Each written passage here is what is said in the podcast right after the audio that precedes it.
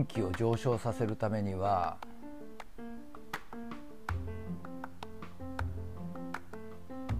ある程度な破壊も必要な時もありますわ。生きままの就職しないで生きるには。運気が上がる時って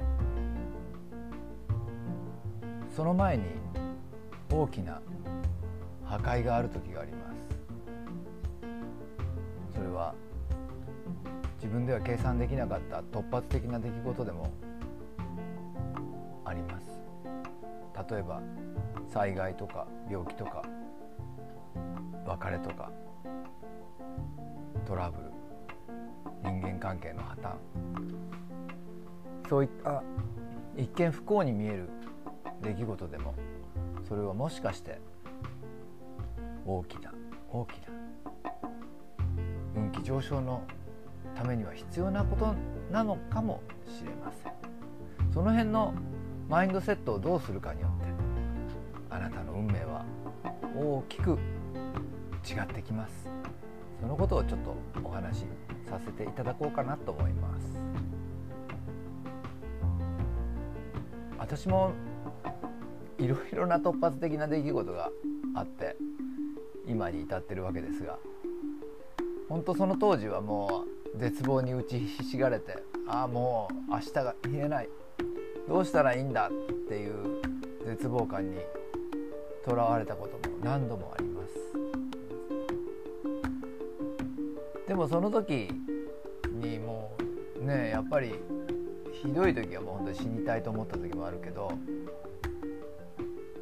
まあそういう経験が何回かあってあの慣れてくるっていうかまあ対処の方法がだんだんと分かってきます。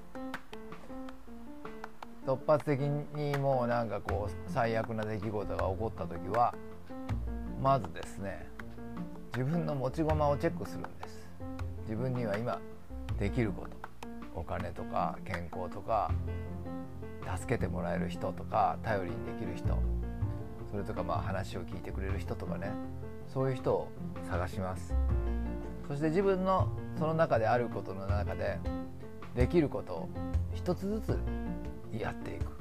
何ができるのか必死で考えてそれを一つずつじっくりとやっていく。それもある程度の速さを持って最善と思われる行動をとります。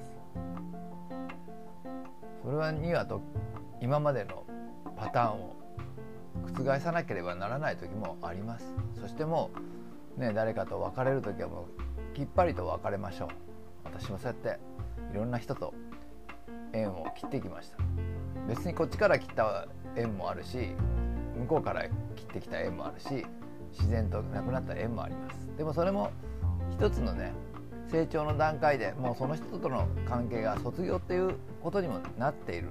と私は解釈します、ね、今までお世話になりましたっていう感謝の気持ちを持っていろいろな過去の人とお別れしてきました。そして自分の今いるねこの沼コンフォートゾーンから飛び出す。それにはある程度なリスクもあります。ねお金もいる時もあります。ドキドキします。大丈夫かなって自信はありません。でも自分を信じてでもこれをやらないと自分は変われないって思った時はそれを選びます。そして飛び込みます。その勇気はねすごく怖い時もあるけどやっぱりそれは必要なんですよね。そうしそうやって行動的な生き方をする時は必ず運気は上がるんです。だってもうその行動をしたっていうことは魂はその経験を勝ち取ったんです。だからそれはもう大きな魂の成長でもあるし自分を伸ばしてくれる。そんなねあの勇気のある行動。それが運気を上昇させる行動になるんです。ということは私は本当に体験から学びました。もうこれと思った。自分の本当にねやってみたかったことが目の前にあってそれができるかどうか分かんない。でも50-50ならやってみようと思って飛び込むんです。やって後悔するかやらなくて後悔するか。あの時やっとけばよかった。あの時あそこに飛び込んで